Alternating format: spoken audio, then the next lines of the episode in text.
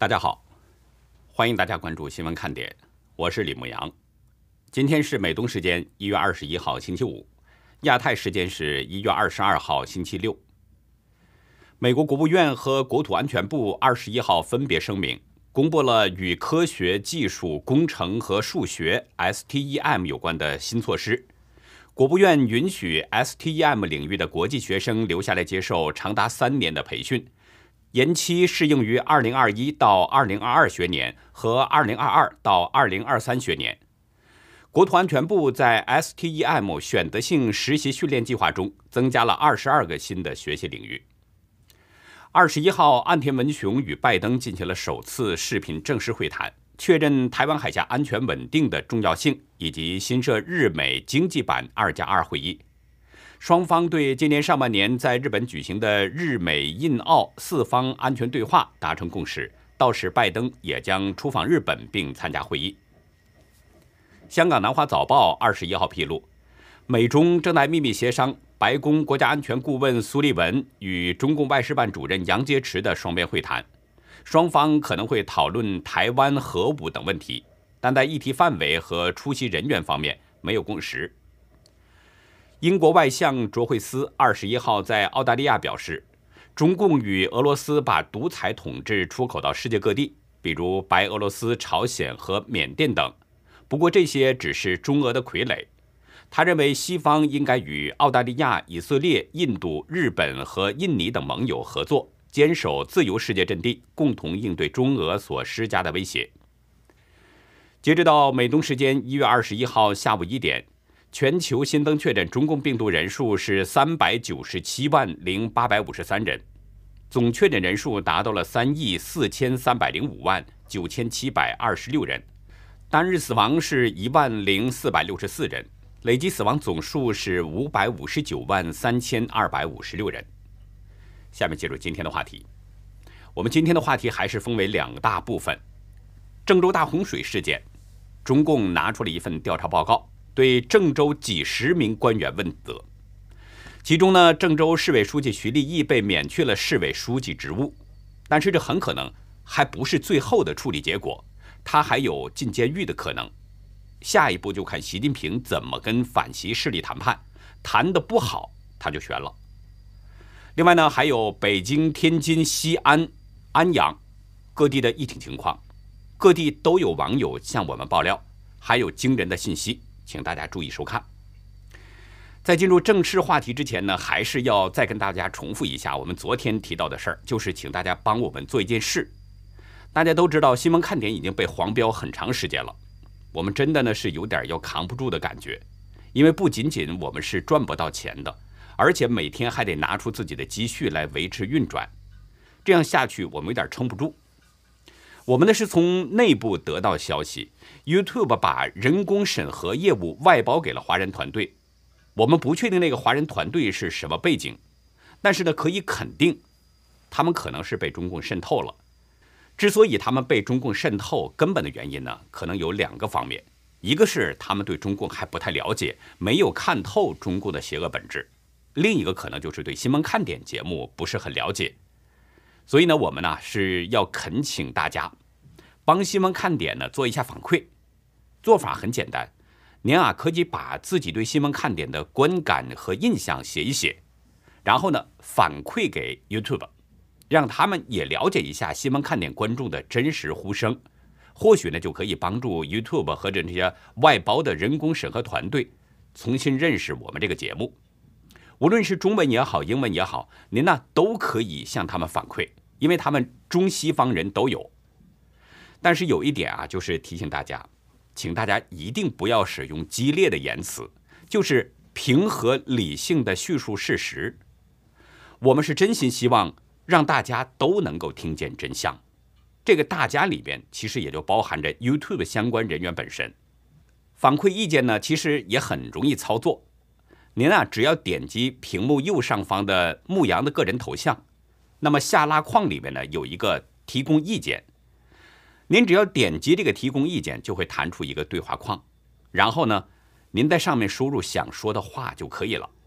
在这里呢，牧羊代表新闻看点所有的同事，谢谢大家，下面呢，咱们就进入正式的话题。河南郑州七二零大洪水已经过去整整半年了，中共国务院的调查报告终于出来了，认定的那是一场特别重大自然灾害。但是当局也处理了一些官员，包括郑州最主要的几名官员。根据新华社报道，徐立毅作为时任郑州市委书记，贯彻落实中共中央、中共国务院决策部署不力，对河南郑州七二零特大暴雨灾害风险认识不足、警惕性不高、防范组织不力，灾害发生后统筹领导和应急处置不当。督导检查和履职尽责不到位，造成严重后果和不良影响。调查认为，徐立毅负有重要责任，应予严肃问责。中纪委对徐立毅党内严重警告，国家监委对徐立毅是政务降级处分。随后呢，徐立毅又被河南省委免去了郑州市委书记职务。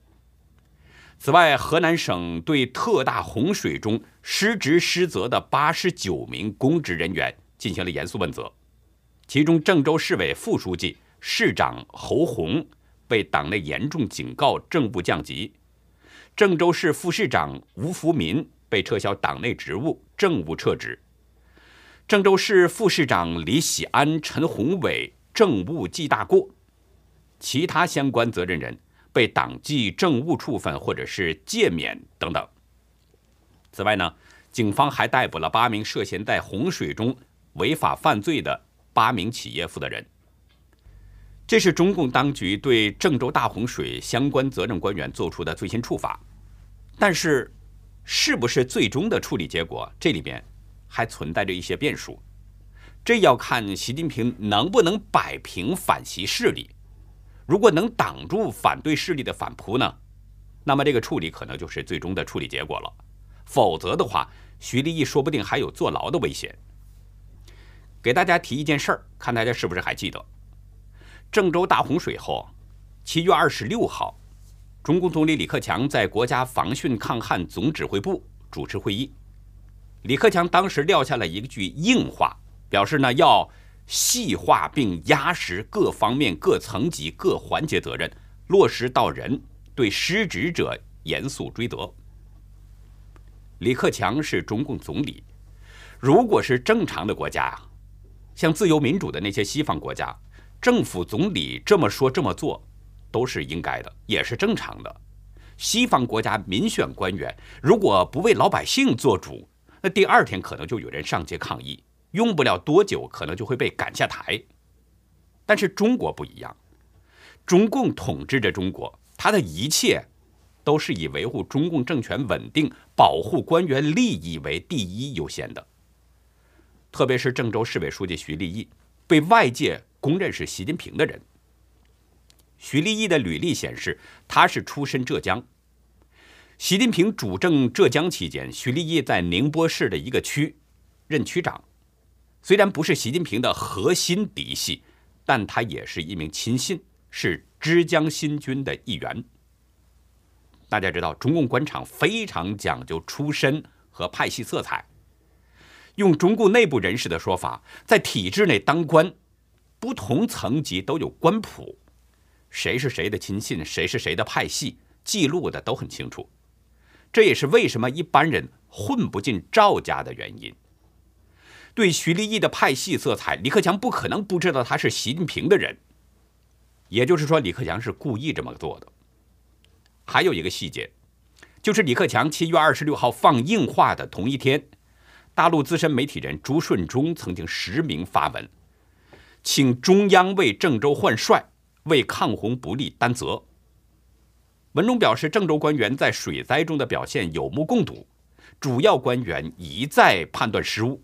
执政能力令人大跌眼镜。如果不换帅，民愤难平，亡灵难安。我无法确定朱顺忠发这篇文章与李克强的硬这个硬话之间是不是有什么联系。如果没有联系，那只能说巧合的近乎完美。原因就不用细说了。关于洗礼不睦的传闻非常多。我以前也做过很多的分析，这里就不再赘述了。也就是说，中共国务院调查的这份调查报告出炉，是直接将了习近平一军。事儿在这摆着呢，你看着办吧。李克强的这一步将的非常有力。在这种情况下，即使习近平非常不情愿，也不希望在二十大即将召开的这个关键阶段处理自己的人，但是他也没办法。如果习近平不做处理呢，那么他可能会被指责护短儿，处理官员有选择，甚至以江泽民、曾庆红为首的这个反习势力可能会趁机发起反扑，给习近平二十大连任制造更多更大的麻烦。所以可以说，习近平现在是含着眼泪在处理徐立毅，对他降级免职。那么对徐立毅的处理是不是就结束了呢？这里边有一个悬念，关键就看习近平会不会继续退让。大家看，在这个调查报告中有这么一段黑体字的描述：调查认定，河南郑州7.20特大暴雨灾害是一场。因极端暴雨导致严重城市内涝、河流洪水、山洪滑坡等多灾并发，造成重大人员伤亡和财产损失的特别重大自然灾害。报告继续写道：郑州市委市政府及有关区县市部门和单位风险意识不强，对这场特大灾害认识准备不足，防范组织不力，应急处置不当，存在失职渎职行为。这里说的非常清楚，总体是天灾，具体有人祸，特别是发生了地铁、隧道等本不该发生的这些伤亡事件，这是郑州市各级主要责任人的失职渎职行为。提到了失职渎职，大家就应该知道了，这已经是涉及犯罪的问题了。中共刑法第二十九章就是关于渎职罪的部分，其中明文指出，渎职罪。是指国家机关工作人员滥用职权、玩忽职守、徇私舞弊，妨害国家机关的正常活动，致使国家和人民利益遭受重大损失的行为。根据第三百九十七条第一款的规定，犯了渎职罪，将被处三年以下有期徒刑或者拘役；情节特别严重的，处三年以上七年以下有期徒刑。但是大家注意了。中纪委对徐立毅立案审查之后，给予党内严重警告处分。中共国家监委给他正部降级，河南省委免去了他的郑州市委书记职务。党内严重警告，我在前面的节目中曾经说过了。所谓的警告就是下不为例，另一种说法，加上“严重”两个字呢，也就是说下不为例的语气略微重了一些，但仍然还是下不为例。至于正部降级。中共的公职人员政务处分法中表明了，就是对工资、薪酬待遇等级降低一级。但大家知道，中共官员有几个是靠着工资待遇生活的呢？所以正部降级对徐立毅来说基本上影响不大。河南省委免去徐立毅的郑州市委书记职务，这个看起来像是一个相对的实在的处分。但也只是免职，不是撤职。撤职就意味着继续当官的可能性已经不大了，而免职则意味着在这里不能当官，可以换一个地方继续做官。在中共官场，这样的案例有很多嘛。也就是说呢，当局目前对徐立毅的这个三个处理，严重警告也好，正部降级也好，还是免职也好，都是在党纪政纪的这个层面。而调查报告中提到的这个失职渎职是犯罪，也就意味着中共警方可能会介入。假如真到了这一步的话，那么徐立毅就面临着坐牢的问题了。所以我说呢，接下来就看习近平与反习势力怎么协商。如果协商好了，对徐立毅的处理可能就此打住，但这意味着习近平可能要继续的向反习势力让步，才有可能协商好。如果协商不好，也就是说，习近平不再让步，那么我们就要关注中共警方会不会介入。如果中共的警方介入了，那么习近平可能也保不了徐立毅。那个时候，徐立毅可能将成为第一个被以渎职罪入狱的中共官员。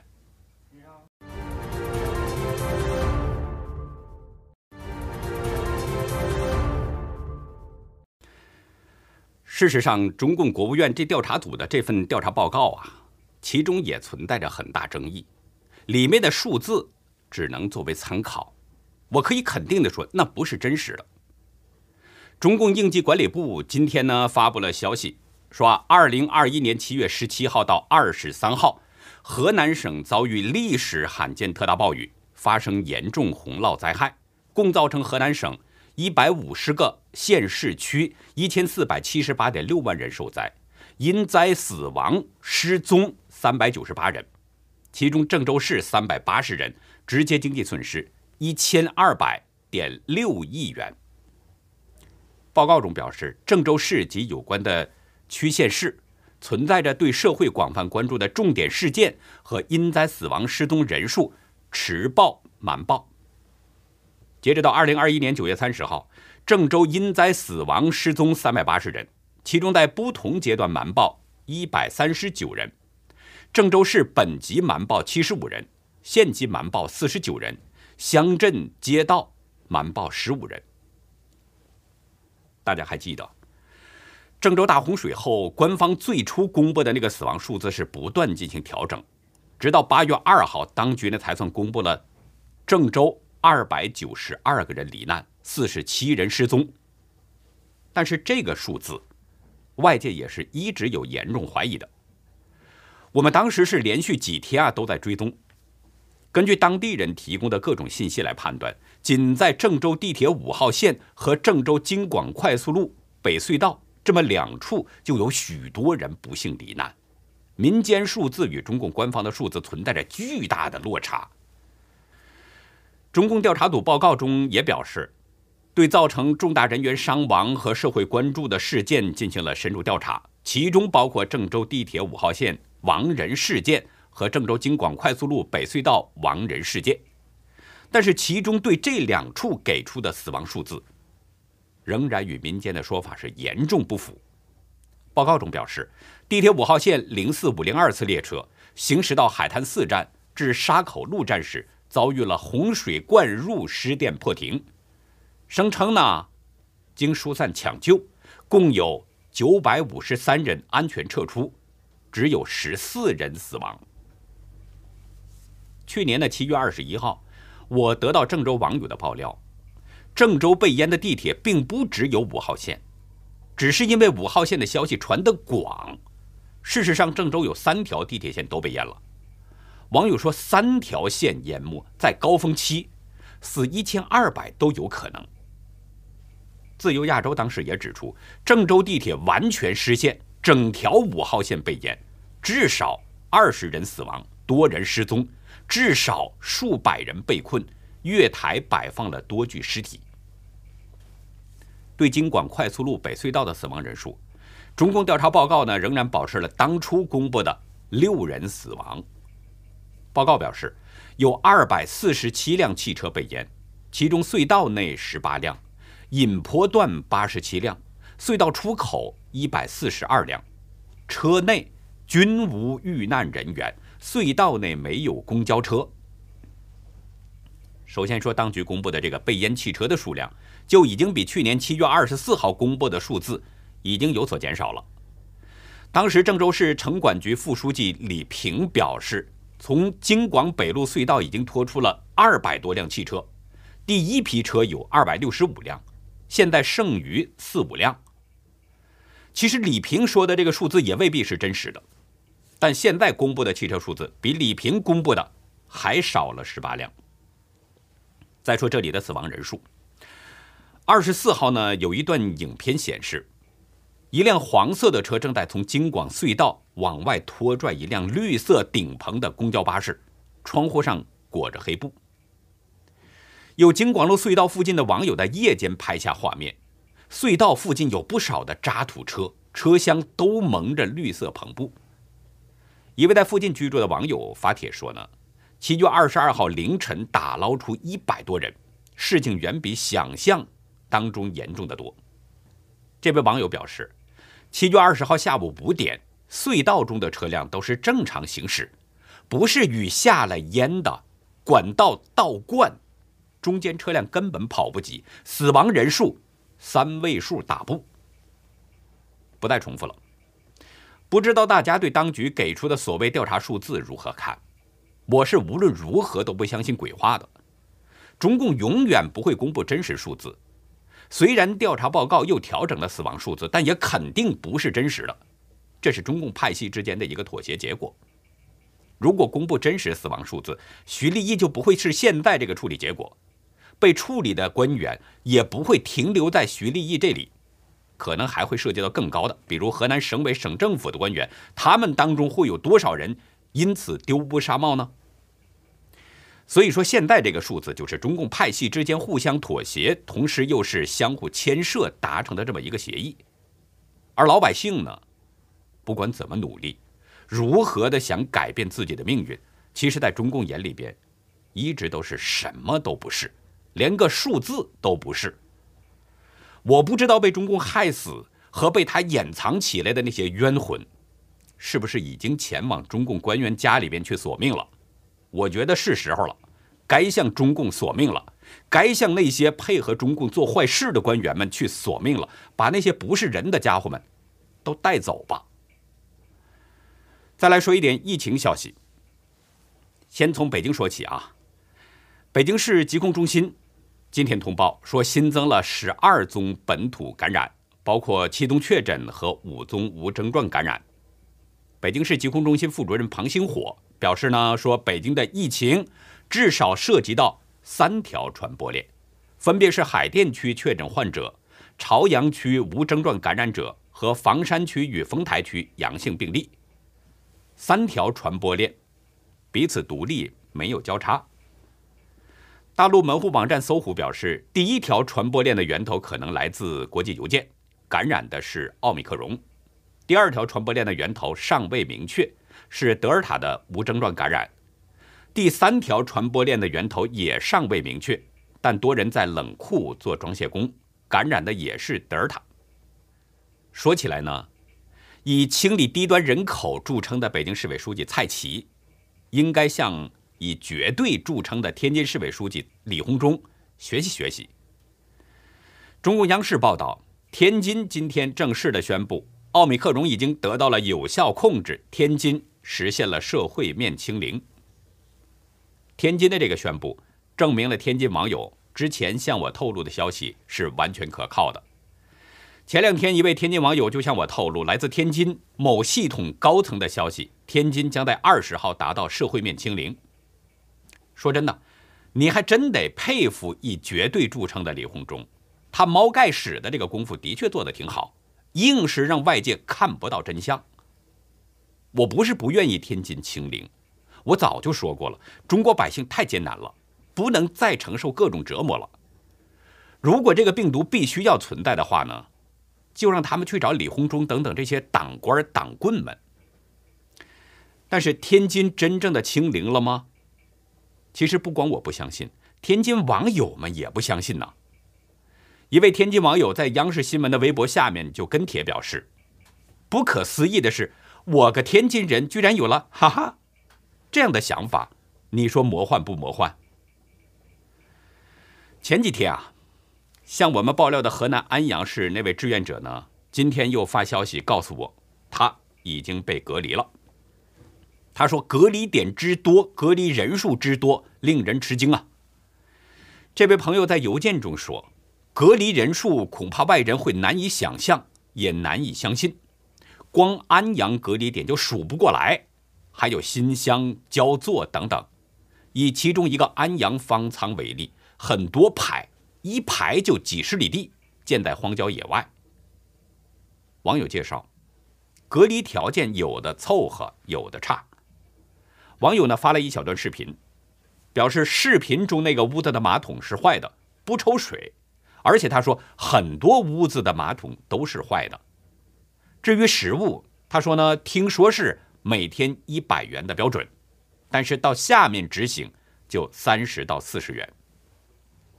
从这位志愿者朋友透露的信息来看，安阳的疫情情况是很严重的。那么这次疫情的首发地天津什么样呢？北京又什么样呢？难道病毒被李鸿忠和蔡奇给吓跑了吗？如果不是，那就是他们在掩盖。所以呢，我希望各地的网友们啊，在注意安全的情况下，多多的向我们提供消息。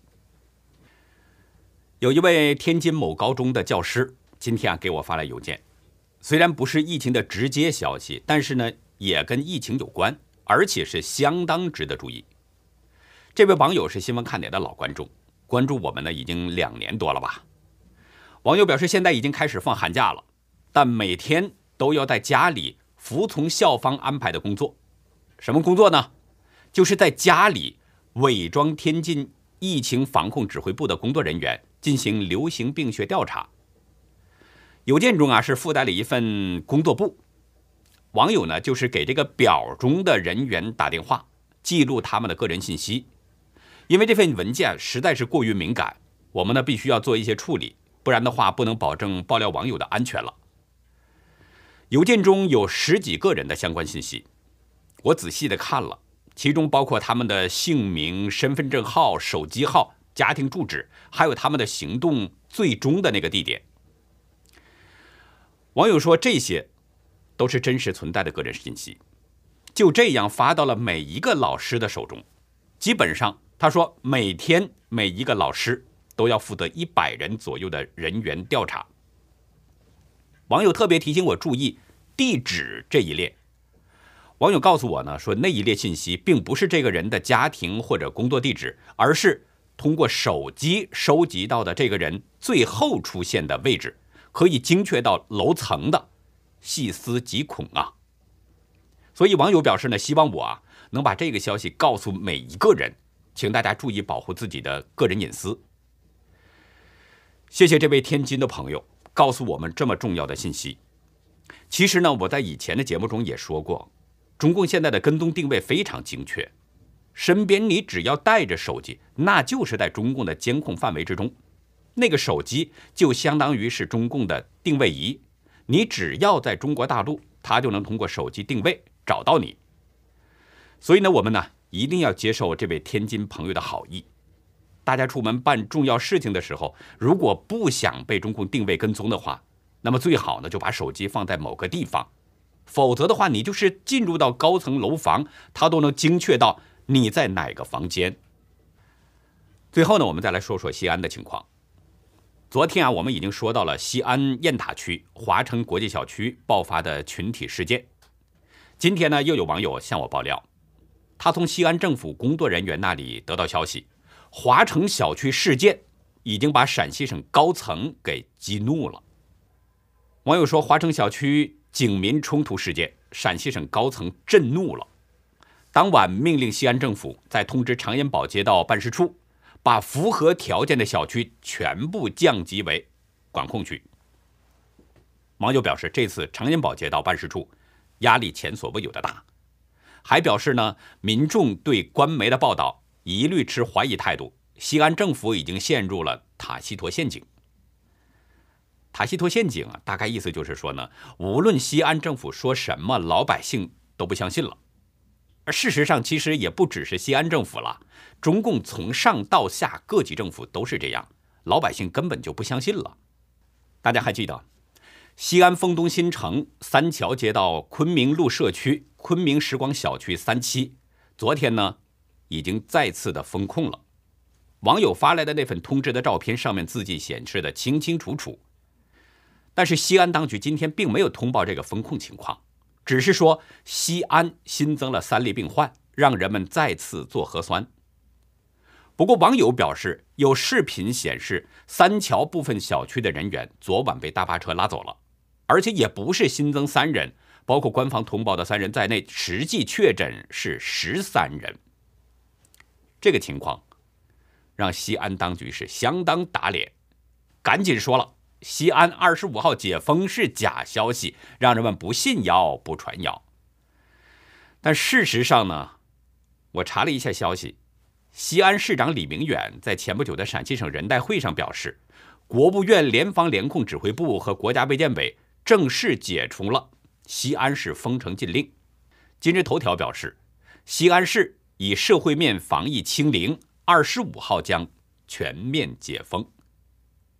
西安出现的这个新疫情使当局相当的尴尬，也意味着西安恢复原生活模式还需要一段时间，人们还得继续的过一段集中营一般的生活。古人把婚姻看得极为神圣，他们相信夫妻之缘是上天安排的，是命中注定的，而且有礼法和道德伦理约束着男女之间的感情，恩义在先，情欲在后。在今天的文化看点，我们来通过几个故事，继续来看看古人的婚姻观。欢迎大家到优乐客会员区了解更多。我们的会员网站网址是 http: 冒号双斜线牧羊 show 点 com，还有一个是 http: 冒号双斜线 youlucky 点 biz。那好，以上就是今天节目的内容了。如果您喜欢新闻看点呢，请别忘记点赞订阅，也希望您在视频下方留言与我们进行互动。更希望您能够帮助我们把这个频道转发出去，让更多有缘人、更多需要了解真相的人接触到我们、看到我们。感谢您的收看，也感谢您的帮助，再会。